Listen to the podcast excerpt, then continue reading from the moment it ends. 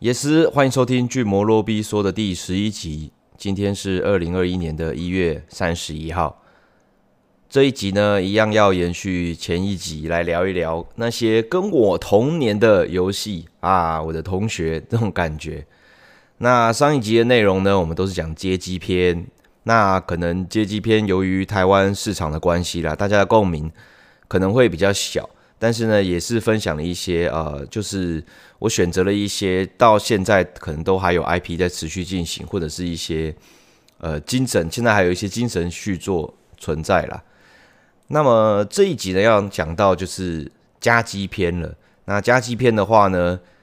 跟我同年一九八六，我觉得有非常非常多非常具有影响力的游戏在那一年发行了。那我们就呃马上开始来看看。第一款在一九八六年呃发行的游戏，我要跟大家分享的是《超级马里奥兄弟二》。那《超级马里奥兄弟二》呢，台湾这边当年在发售的时候，好像叫做金牌玛丽。那我我也不知道为什么叫金牌玛丽。如果有人知道这个译名是哪里来的话，可以跟我讲一下。总之呢，它就是呃那个时候一九八五年出了超级玛丽嘛。那隔年一九八六年，他们就出了《超级马里奥兄弟二》，而且用了是那个任天堂的 FC 磁碟机开发，所以它是磁片游戏。那磁片游戏的话，在台湾来说就比较少人去接触到。所有人呃所认为的马里马里兄弟，应该就是都是一代，再来应该就是可能是超任的超级玛丽了，就比较呃对二代比较没有什么印象。那二代的那个背景跟初代是相同的啦，一样就是呃这个库巴呀，又是抢了公主啊，然后马里欧就要去把它呃夺回来。那与初代不同的就是它没有双人模式啦，但是呢，它可以选路易吉去游玩游戏，然后呢，呃，游戏也多了一些道具，就是毒，比如说毒蘑菇这样子。有一些呃不同的设定啦，但是呢，整个游戏的那个画面呢，跟感觉呢，跟一代还有音乐啊，跟超级玛丽一代其实是非常类似的啦。那这个游戏它在中文 Wiki 上面有很多的资料，大家可以去看一下，包括它的跳关也有做很多不同的设计，有别于一代这样子。那还有一些倒退啊，倒退世界，然后还有什么第九世界啊。就是有一些隐藏关卡的的设计在里面嘛，所以比起初代来讲，就是我觉得深度高了一点。那呃，有一个蛮有趣的这个故小故事，就是一九八五年的时候是初代嘛，那这个初代的游戏呢，在日本跟美国都非常成功。那当然很成功的话，任天堂就想要去制作它的系列续作，那那个时候就是。呃，宫本茂，呃，就是初代的制作人，就就是继续负责二代的制作。但是那个时候他，呃，他就是觉得那个时候的 FC 游戏也就太简单了，而且他知道这个初代有那个水下两百五十六关的 bug，所以他觉得他要把难度再向上提升。就是他觉得说，呃，一代在制作的时候，大家可能会觉得很好玩，很有挑战性。但是要想要会喜欢继续玩二代的玩家，应该是想要挑战性更高的游戏，呃，挑战性更高的玛丽兄弟应该是这样子，所以他原本是想要以这个念头来制作，所以做了二代。那二代在日本发行之后呢，任天堂就说啊，那就也是顺着就在北美市场发行嘛。不过呢，那个时候在任天堂北美分部的负责人玩了一下游戏，觉得说你太难了吧，这个游戏不太适合。在北美游戏市场推出，还有就是那个时候北美啊，他们的风气还是觉得说，呃，他们的 NES，呃，玩家大部分都还是小朋友，还没办法吃下就是这么 hardcore 的动作游戏，可能大家会觉得太难了，就不想玩了。他们还是希望可以保持就是轻松简单一点，所以他就给叫日本任天堂说，可不可以开发一个简单的版本呢？但是因为哪有那么简单，就是再开发一个新的游戏，所以他们最后就是用了一个呃，只有在日本本土发行过，那也是任天堂跟富士电视台合作开发的游戏，叫做《梦工厂机动恐慌》。那这个游戏本来就是任天堂的的开发部负责的，然后呢，也是宫本茂的徒弟。那两两边的风格其实本来就蛮相近的，不过那个梦工厂机动恐慌呢，可能又再稍微简单一点。那相比这个超级玛丽二代，就是可能又比较适合游戏的新手或者是小朋友这样子。所以呢，他们本部就把梦工厂机动恐慌里面的四名角色改成马里欧，呃，还有路易奇，然后碧琪公主，还有奇诺比奥，就是小蘑菇。然后呢，把里面的道具换成马里奥世界的物品，然后呢，修改了部分关卡之后，然后就就给美国，然后美国就把那一款游戏标成《超级马里奥兄弟二》。那所以呢，呃，你现在如果讲到《超级马里奥兄弟二代》的话，嗯，比较没有去深深深研究这这点的玩家，美国玩家跟日本玩家，他们脑中所想到的二代其实是不一样的游戏。那这件事情其实蛮蛮，就是说会根据这种不同地区的那种风土民情啊，或者是市场文化去做改变。其实日版美版还蛮多早期会有这样的游戏产生的。好，那第一个游戏就是跟大家分享，呃，我的童年的游戏第一款是《超级马里奥兄弟二》，跟他这个 在美国呃上市的一个有趣的呃小故事，这样子。好，下面一款，下面一款呢，我觉得也是非常非常重要的一款游戏，跟我童年的游戏是《勇者斗恶龙》（Dragon Quest）。那它的英文正常来讲，Dragon Quest 这个是片假名嘛？基本上来讲应该是 Dragon Quest，但是呢，呃，老外呢会叫 Dragon Warrior，因为那个时候翻译是是这样子。那讲到《勇者斗恶龙》，其实不用多做介绍，应该是大家觉得非常。应该说赫赫有名的这个日本国民 RPG 的这个 title 了，它是这个 Enix 这家公公司呃发行的。那呃故事其实那种早期的 RPG，它其实故事很简单啦，然后就是啊、呃、勇者啊，然后呢打怪啊，大概就是这样子。制作人呢是枯井雄二，然后啊设设计师啊，游戏设计师是枯井雄二，那他灵感来自于就是这个巫术啊、创世纪这样子的。角色扮演游戏，巫术啊、创世纪这种都是像是第一人称，就是怪物就会在你前面跑出来的，所以他自己就也做了一款，就是想要设计一款像这样子的游戏，于是就做了《勇者斗恶龙》。那呃，《勇者斗恶龙》在日本啊有就是很大的成功嘛，就是变成我就说的是国民的 RPG，但是在北美市场就还好，因为呃西方的评价就会觉得说游戏还有很多不足的地方。然后还有就是，呃，我自己觉得啦，我自己觉得就是说，这个酷井雄二他本来做呃哆啦 A 就是勇者斗恶龙，本来就是参考了巫术跟创世纪，所以我觉得可能对于北美人来说，他们本来就已经有受过这样子的 RPG 的文化的冲击，所以就也也不会觉得说呃这么的惊艳。但是对日本人来说，可能是很新的，因为是日文嘛，然后呢，他们也看得懂的这种。Role Playing Game RPG，所以他们就觉得很呃很刺激啦。那《勇者斗龙》呢，跟还还有二代、三代，他们组成了三部曲，然后共享一条时间线。所以呃，两大国民 RPG 应该是 FF 跟 DQ 嘛。啊，DQ 呢，基本上它一直都蛮延续的，它的世界观跟怪物设定。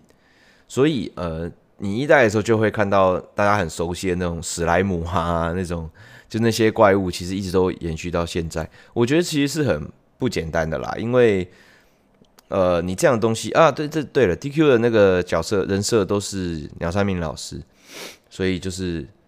大家一定如果看到的话，就算没有玩过的话，看到也应该会知道说啊，原来就是这款游戏。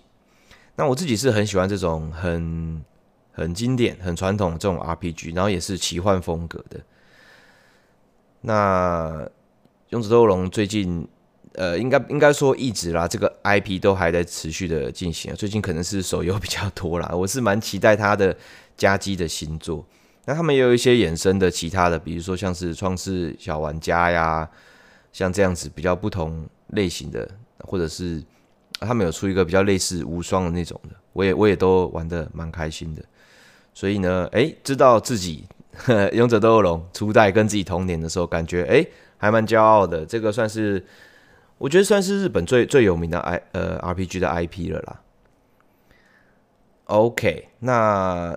这个呃《勇者斗恶龙》的中文的 Wiki 下面也有非常非常多相关的故事，呃，包含一些什么复刻啊、日本的开发遇到的问题啊、北美在地化遇到的问题啊，写得很详细。历史背景这样，我觉得写的很详细，我觉得大家可以去做一些延伸阅读。我今天在这边就是比较快速的跟大家介绍一下。好的，下面一款呃跟我同年的游戏也是非常 非常有名的，就是我们的《Zelda no Densetsu Legend of Zelda》萨尔达传说。那萨尔达传说是 FC 上面畅销作品啊，卖了六百五十万。然后呢，呃，很多这个游戏基本上，嗯，一直到现在，Switch 上面他们说的这些旷野之息，都还是有非常非常多广大的玩家支持。这一个 IP 可以说是任天堂最受欢迎的产品之一啦。那它的初代呢，其实已经跟呃，其实跟现现代的怎么讲？比如说旷野之息，我觉得差的没有没有太多。它初代就已经是呃 ARPG 的模式在进行游戏了，那但是呢，它视角就是俯视的，不过它也是可以去，它是很多动作要素在的，怪物啊常常会来呃冲撞你啊，呃会射子弹啊这样，其实跟旷野之息，旷野之息就是应该说后面的这些萨尔达传说的续作，其实我觉得都有延续到呃最初的这个萨尔达传说这个版本。也是大家最最喜欢的版本，这样子。那这个《萨尔达传说》是红白机那个时候 FC 磁碟机的首发游戏，因为刚好一九八六年，可能他们就在主推这个吧。比如说《超级马里奥兄弟》呃再版也有在上，然后像刚刚一开始讲的《超级马里奥兄弟二》，它也是 FC 磁碟机，都在这一年去呃发售的。所以，呃，萨尔达传说，我觉得大家可能在早期玩台湾盗版的红白机的时候，不一定有接触到，因为这种磁片的游戏比较少会做成这个盗版的台卡，因为早期台湾玩家玩的大部分都是盗版的台卡，所以对于萨尔达传说，可能就是可能有听过，但是除非你是正版或者是有磁碟机的玩家，才会比较有机会玩到这样子。那它其实后面也有非常非常多的续作啦，呃，它的 GameCube 啊、Game Boy 啊、Wii 啊上面，基本上因为是任天堂的本家 IP 嘛，所以就非常非常多，非常非常多续作。那讲一下 Wiki 上面有写它的影响，他说《萨尔达传说》呢被视为角色扮演游戏的精神先驱。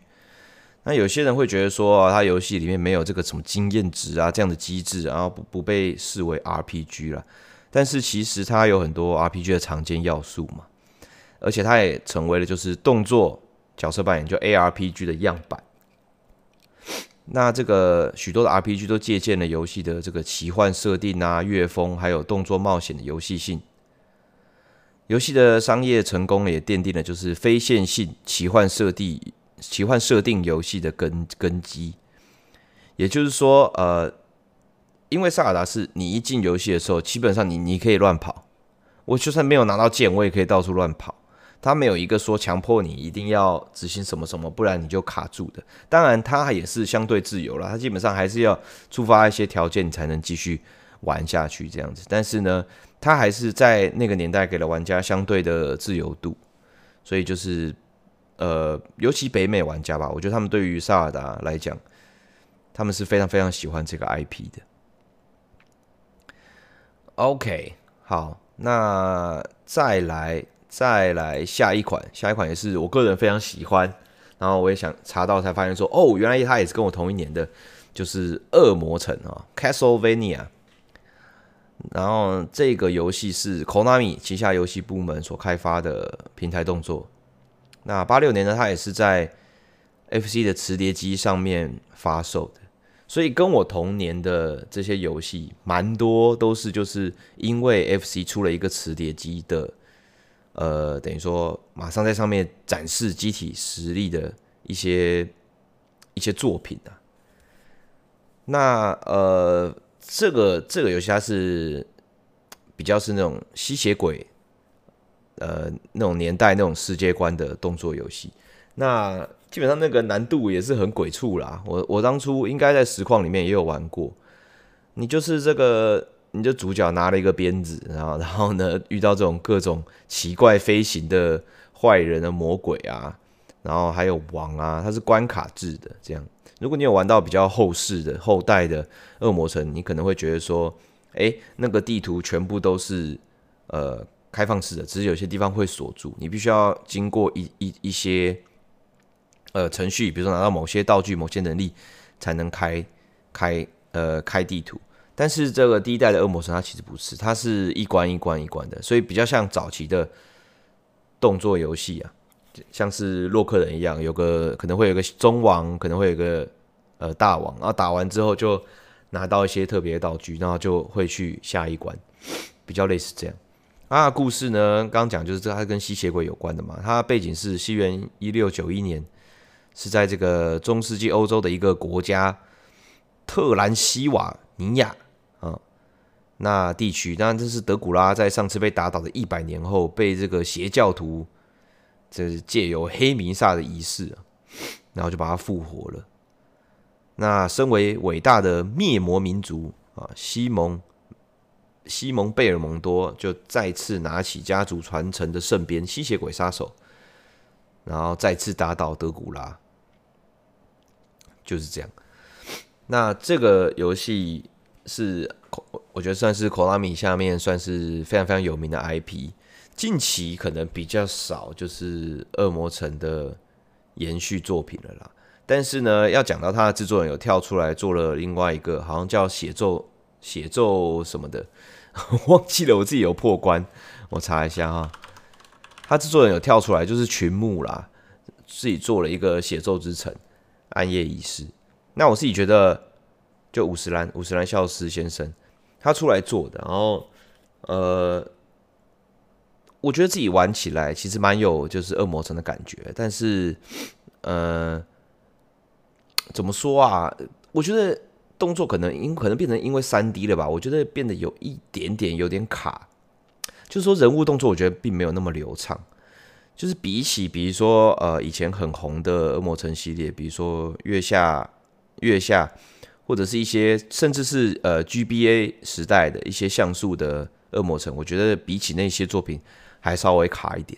但是我觉得还是非常非常的有趣啊！而且而且最有趣的是，《血咒之城》它还出了一个这个像素风格的版本，而且它的配色啊、音乐啊都很有那个八 P 年代的游戏的风格，而且还出了两代，那两个反而让我还蛮惊艳的。我我觉得大家喜欢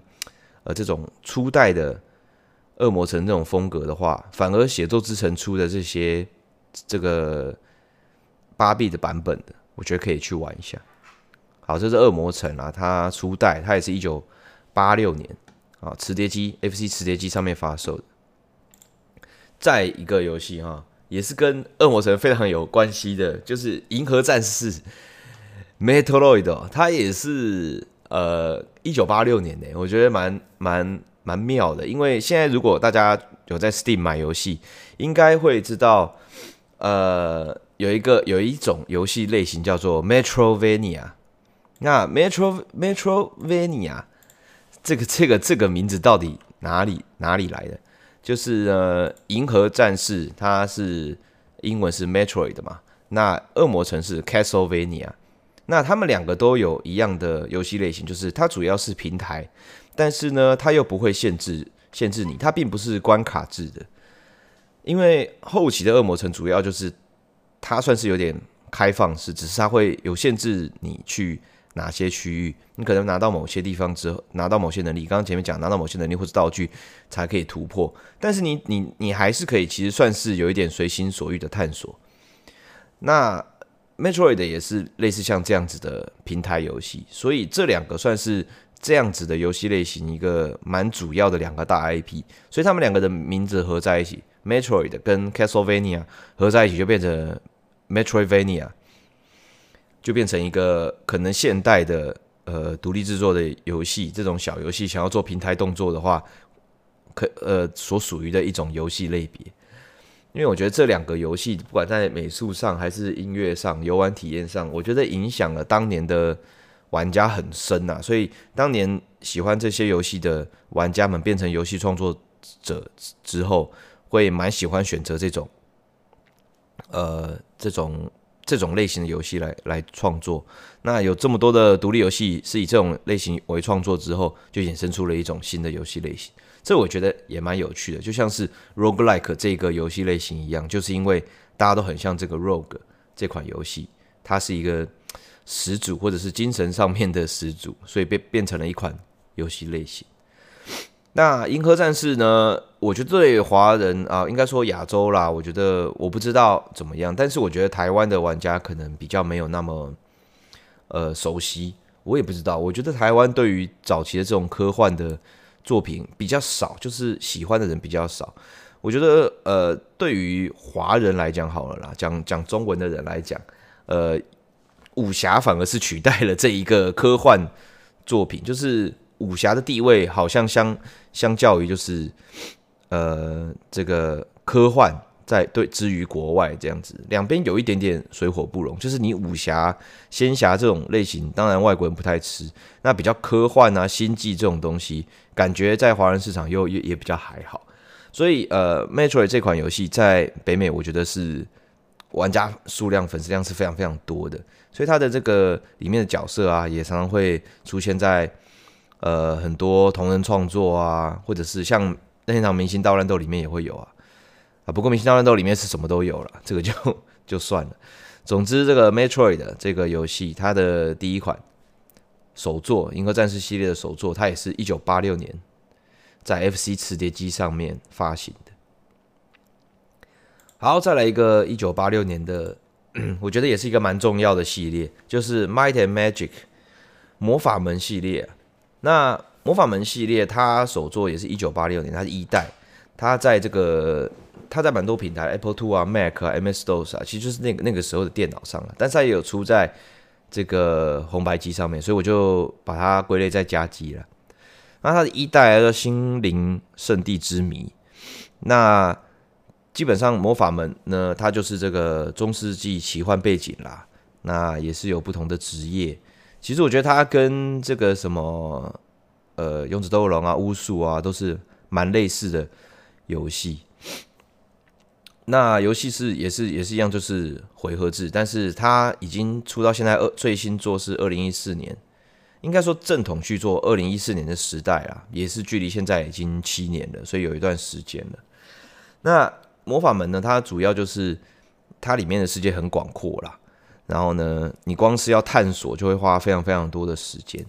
那怪物呢，通常都是一些呃，我觉得是沿用呃 D N D 或者是一些神话的。怪物啦，所以大家看到的时候也蛮有亲切感的啦，什么美杜莎龙啊、僵尸啊这种的。那呃，有人在讲说魔法门里面其实会有两种世界观，那一到九代，呃，然后还有这个一到哎、我看一下英雄无敌，因为它有一个副标叫做英雄无敌，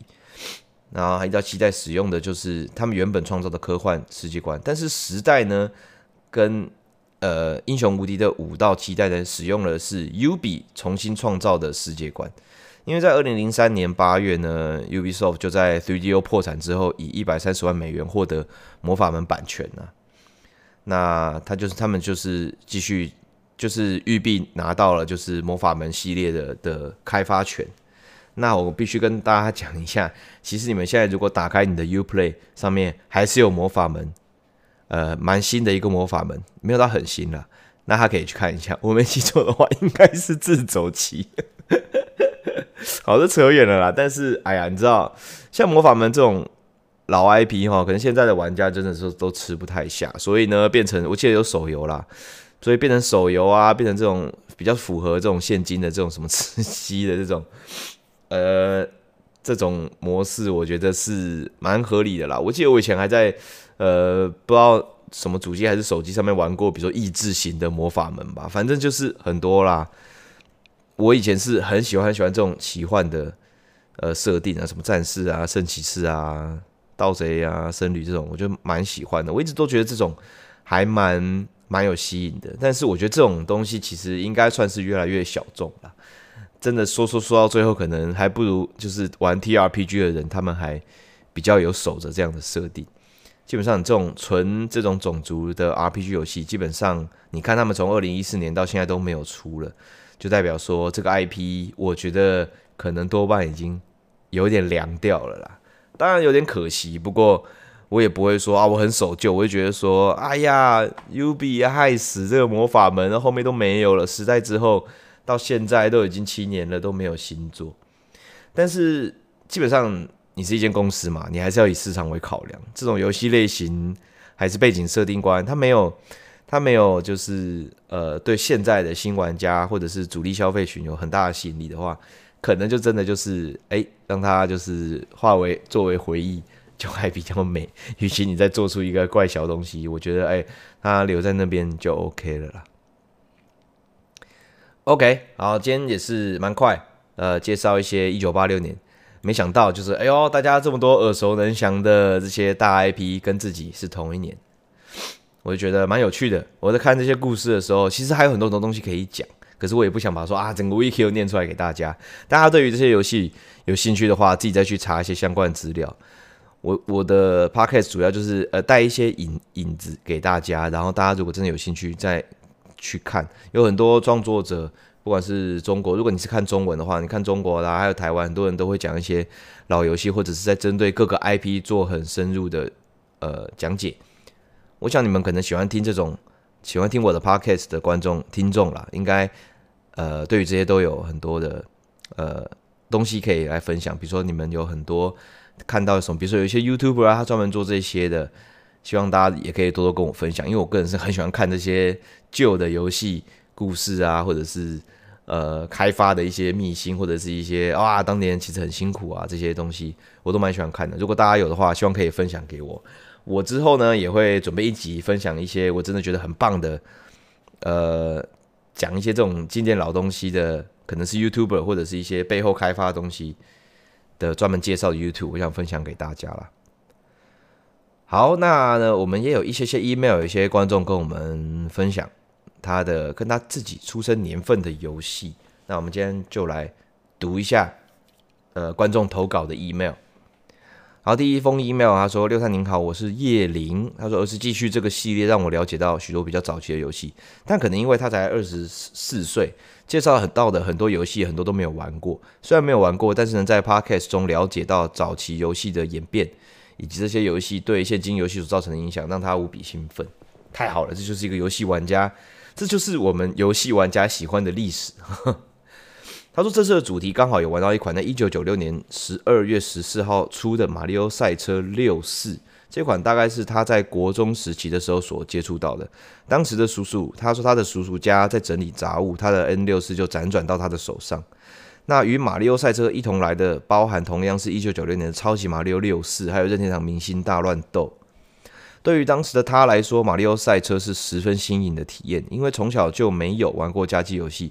电脑游戏也是玩巧连智的游戏光碟，或是像风之谷这一类的 R P M M O R P G。啊，每到假日，他都会跟他的妹妹玩上几局赛车，全家也会一起坐在客厅轮流玩赛车。当中有着很多不同的赛道，而赛道又有着不同的机制，容易失控的冰地图，增加摩擦力的沙地图，越线就会有石头攻击你的丛林地图等等。对当时的他而言，这些赛道所阐述的世界似乎永远不会腻，并且因为他的家人呢都不太玩游戏，但是呢，马里奥赛车是少数他与家人们会坐在客厅一同游玩的游戏。对他而言，那段同乐的时光无疑是珍贵的回忆。然后再次感谢我能制作这些 podcast，不论什么题材都觉得十分有趣。希望明年能事事顺心。感谢感谢，哎，不是他寄信来的时间已经是一月了，就今年就好了，今年就好。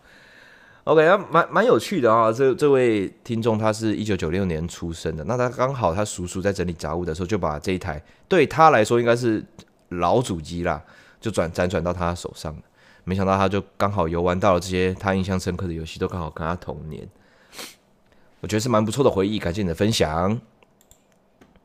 好，下面一个是呃，他叫领房坊，他说最近买了 AirPods 之后就开始收听 Podcast，利用上班时间把六探的 Podcast 集数都听完了，很开心，有心得可以分享了。啊，之之前的集数都错过了，没事没事，之后还有机会，很多机会想跟大家互动。他，是知道主题是自己出生年份的游戏，想说赶快找列表，想要参与这个活动，刚好有款之前有玩过游戏，又是自己出出生年份的游戏。就是一九九三年的《萨尔达传说之梦岛》，但是他玩的版本是 Nintendo Switch 于二零一九年的重制版。他说挂号不知道这样算不算？其实我觉得如果可以的话，我觉得可以回去，比如说你找个模拟器或什么的去玩玩看那个一九九三年的《之梦岛》，或许会有更好的体验。他说这款游戏整体而言，不过不过我必须说，二零一九年的我先讲了，二零一九年的重制版，我自己是没玩，因为我也没玩当年的《之梦岛》。就卤蛋来跟我分享，他说是基本上是完全一模一样的，就是连你当年的技术啊、想法、战略啊，可以完全沿用到重制版。所以就他口中讲来，应该是一个非常非常成功以及还原的重制版。所以你游玩的这个呃体验，我觉得是是可以去呃，应该是算的啦，应该算的啦。他说这他说呢，这款游戏整体而言，故事偏短篇。他说：“或许是因为第一代是发售在 Game Boy 上面啊，碍于游戏卡带的记忆容量有限，游戏内容并不能做太多，整体游戏时间较短。”他说：“游戏破关之后呢，会有故事叙说不完全的失落感啊，有种嗯嗯，只有这样吗的感觉。他的那个失落感还影响了他几天，一直觉得好可惜，希望任天堂可以补完这个故事。”他说：“在但是在游戏性上面，在冒险啊、收集要素都做得很好，虽然游戏目标明确与直观，却不会让玩家感到无趣。”像是游戏中得到提示的方法是跑到电话屋里面接听电话，会有个爷爷告诉你现在该做什么。这是这点是他觉得游戏最可爱的地方。之前有集数提到我的呃 Podcast 集数有提到的打破第四面墙，这个游戏也有这样的提示。他说其他的画面设计、人物角色等美术方面，因为是重制版，相较于旧版本一定优化非常多，所以就不多赘述了。他说：“从小到大，他就一直是忠实忠实的任天堂粉丝，而且跟两位姐姐的岁数差的比较多。最初的游戏回忆就是家里买了一场超任跟几片卡带，印象最深刻的就是超级玛利欧一跟三，吃叶子会变狸猫那一代。嗯，对，应该是三代，我不太确定诶。超任上面那个应该是超级玛利欧世界吗？啊，我也不知道。总之吃叶子会变狸猫蛮多的啦。OK，继续。”他说：“因为很想玩游戏，但当时的我根本不会操作，姐姐就会把拿给我的摇杆线插在二 P 插孔，然后跟我说开始。电视里面的马里奥就真的前进了，但我以为是我操控了，实际上是姐姐用 EP 在玩。OK，OK，OK。他说还有一片叫做《魔法大晋级》的卡带，只有这款是他长大之后有特别找模拟器来破关，还有用实况记录的游戏。可惜这款是一九九五年发售的，无法做这篇的分享。”他说有点离题了啦，希望之后还有主题可以分享心得。谢谢我开了游戏主题 Podcast，让大家有机会分享自己的故事。最后附上他 Nintendo Switch 的游玩时间证明，真的有仔细游玩哦。他的《之梦岛》玩了，他上面是写二十个小时以上。其实二十个小时应该真的蛮多的，因为《之梦岛》游戏应该真的是蛮短的，我记得是十个小时之内应该就可以破关。OK，好，谢谢这个林芳啊。好，再来一个，他说。呃，他是小军，第一次很准时跟上了周一 Podcast，好奇同龄的游戏是什么？查了一下，原来有这么多小时候的游戏都跟他一样大：俄罗斯方块、气球大战、敲冰块、狂暴弹珠、马戏团。不过有两款没有听过，看了一下 Playthrough 也觉得蛮有趣的。第一款叫做 Night Lord，啊，微微解谜，但是画面的风格有点吸引我。另外一个是 Impossible Mission，这是什么啊？我来偷看一下。哇哦，他这个啊，这个 Nightlore 我知道，他好像是我，他好像是第一个这种四十五度角的探险，就是类似那个皇家骑士团战略版，或者是什么太空战士、太空战士战略版那种那种斜四十五度角，然后有上下断层的，算好像是第一款呢。我记得是是第一款采用那样子的视角跟可以移动的空间的，好像还蛮有。好像还蛮有历史意义的。另外一个 Impossible Mission，啊，是一九八四的，这个听众是一九八四年的。这个游戏它的画面看起来，哎呦，很流畅啊！它是这种，它是电脑上面的啦，早期的电脑上面的。哦，很还蛮酷的。我觉得大家可以去搜搜寻一下《Impossible Mission》，不知道是不是有点吃《Mission Impossible》的豆腐，但是《Mission Impossible》好像也没有一九六四这么这么早哎，哎，我不确定哎，我不行，这个一定要搜寻一下。电影《Mission Impossible》，哎，不对，啊第一作是一九九六年呢，所以这游戏还比较早哎，《Impossible Mission》，OK，还蛮酷的，蛮酷的。他说：“谢谢周一 Podcast，让他在复健的时候爽听一波，新年快乐！谢谢谢谢谢谢你的分享。好，呃，这个最后一位最后一位，他说：“他你好，看到这次干古侠的主题啊，找了一下，发现洛克人 X 三跟他同年出生，他自己呢 X 系列只玩过 X 四，所以就挑了这款。也因为呃只玩过 X 四，所以心得会常拿 X 四来做比较。他先简短的讲一下游玩过程，难度有分简单和困难，他是玩简单模式。”裸装把八王都打过了之后，再看攻略，把没拿到的收集品，比如说爱心和强化部件以及机器人都拿一拿，才去最终 BOSS 的区域。最终区域要进去四次才会看到尾王西格玛。这一代西格玛不知道是在 GY 几点的，跟叉四比起来难打好多。刚开始玩的时候最不习惯的是操控，因为把玩叉四的习惯带下来用，才发现一些操控上的差别。叉三的地图全部跑下来，个人觉得有些地方还有打王所需要的操作技巧比叉四要多一点点。不过最废的王甚至比叉四还要废就是了。没有，他虽然没有说，但是我猜最废的应该是鲶鱼吧？诶，叉鲶鱼应该是叉三的吧？他说，呃，这个叉三每一关的自动存档点比叉四少，所以呢，就一开始中间还有区域 BOSS 的门前这三个地方。这一代 X 和杰洛都是可使用的角色，不过杰洛要透过呼叫的方式才会跳到场上来代替 X。然而我第一次呼叫他，第一次呼叫杰洛就让他被打坏了，在那之后就没办法再呼叫杰洛了。杰洛的攻击不是光剑，让我觉得不太习惯，要蓄力到满之后第三下攻击才会砍一刀光剑。虽然那一下伤害很高，但没有听到熟悉的呼哈呼，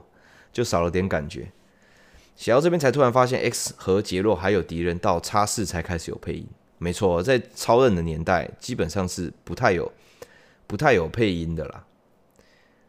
他说，另外有些设定也是看了攻略才知道，比如说把 A 关打完后，在 B 关才会有爱心可以拿，或是 C 关的打完后，D 关的场景或敌人有什么变化之类的。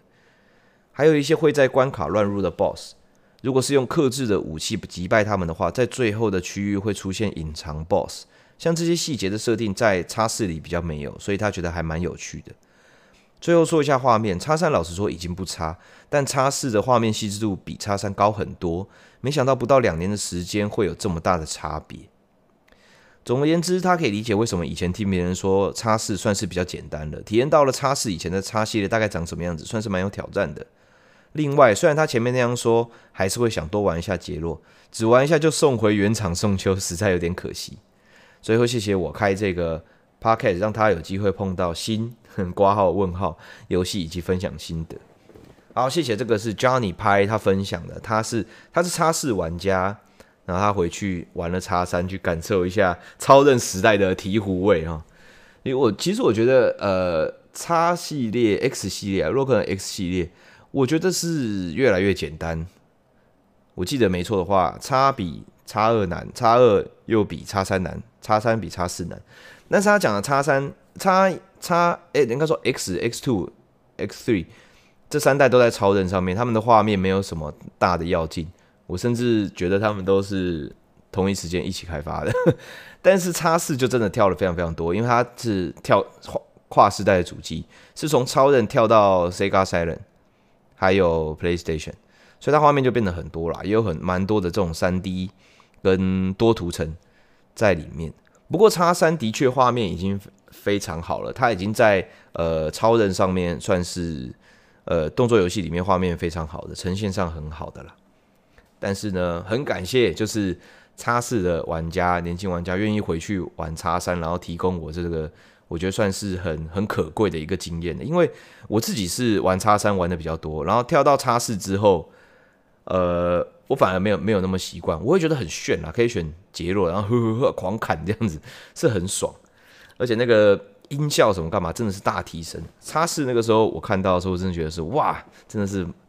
头脑爆炸，mind blown 的等级啊。不过自己对于叉三当然还是比较有感情的。我在之前的 podcast 就有说过，我的那个超人的磁碟机上面那块卡夹就是叉三。好，感谢各位的分享。OK，哦，那这个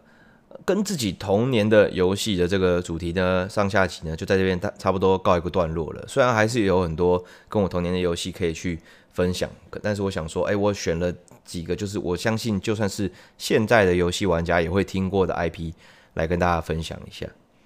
那之后呢的干古侠，我会想要选一些也是这样子，就是呃，可能去找一些有关于游戏的相关的故事，或者是去介绍一下我常常看的一些比较怀旧主题的，比如说是 YouTube 或者是其他的媒体，去跟大家推荐一下、推坑一下。那如果大家对于呃，就是干股侠的部分还有什么？希望想听到的，或者是啊，对于什么东西也蛮有兴趣的话，可以去呃来信写信给我，写 email 给我，或者是推了给我，或者是到我的 Discord 里面有这个 podcast 都可以来跟我讲一下，或者是有什么资料觉得很有趣的，希望分享给大家的，都可以跟我说。我接下来想做的可能会讲一些，比如说呃塔防游戏呃的历史啊，或者是 MOBA。过去的一些小故事，因为这些东这些游戏类型都算是对我来说是比较新的，呃，游戏类型。但是现在的玩家应该都已经觉得说这是一个很显学的一个游戏类型嘛。我想去找一找有没有相关这种游戏类型它的发展的历史或是过去，可以跟大家分享一下的。所以大家如果有兴趣的话，希望可以持续锁定之后的巨魔罗比说啦。好的，那今天的节目就差不多到这边了，感谢大家，我会把相关资讯附在这个资讯区，也希望大家再多多写 email 给我，跟我交流。那就这样，我们下期见，拜拜。